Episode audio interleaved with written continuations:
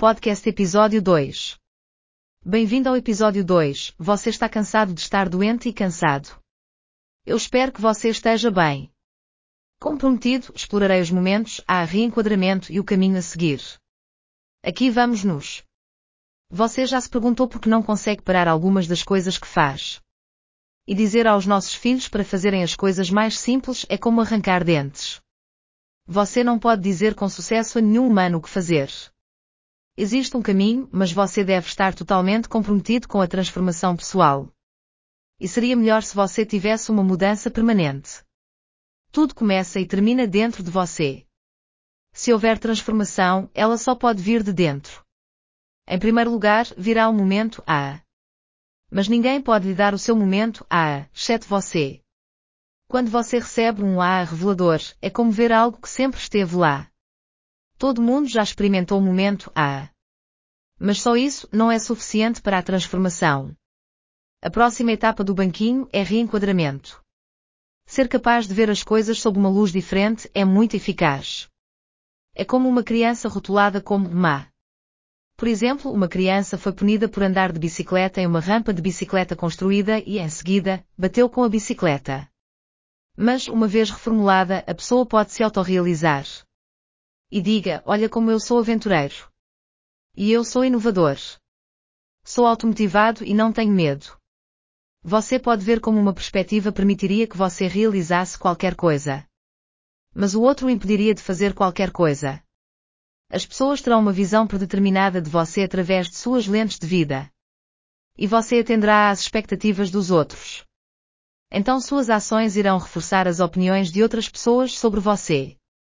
Você está criando um encargo vitalício. Então, a terceira parte igualmente importante é o caminho a seguir. A pista deve ser precisa, exata e com restrição de tempo. E tudo isso deve vir de dentro. Mas sem o efeito de espelho, como você pode fazer isso sozinho? Você não vai.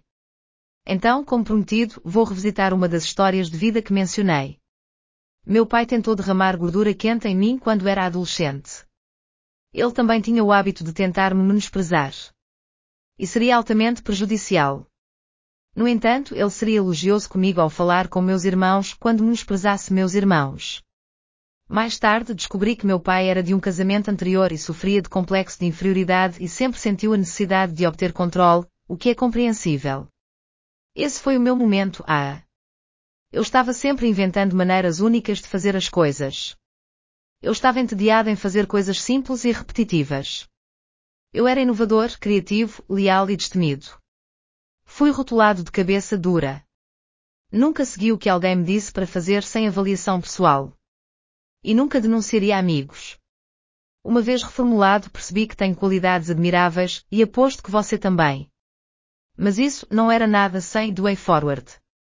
A primeira coisa que você deve fazer é encontrar a si mesmo quando nunca foi permitido ser você. Seria melhor se você tivesse uma avaliação de valor central. Todos nós temos três versões de nós mesmos.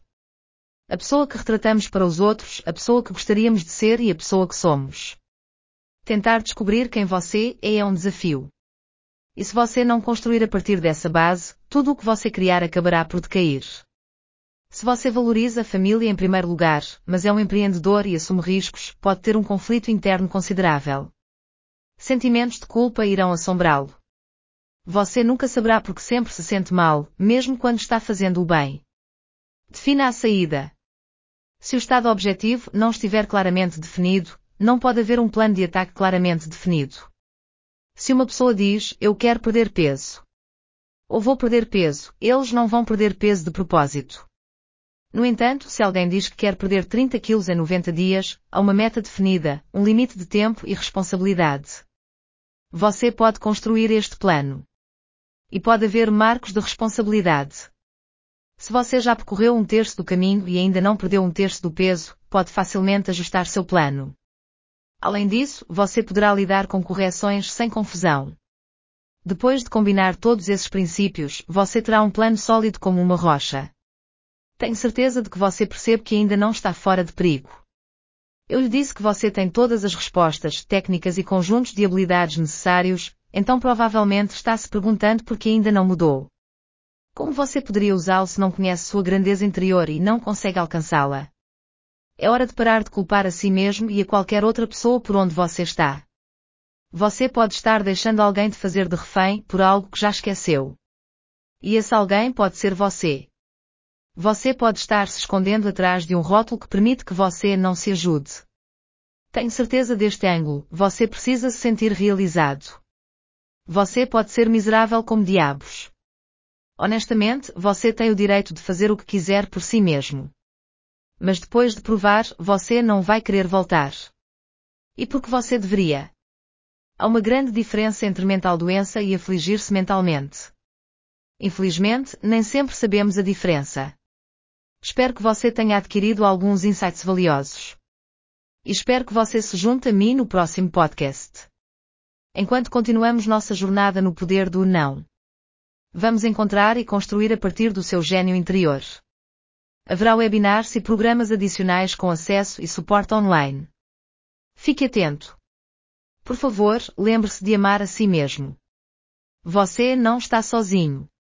Você é relevante e digno. Que tal isso?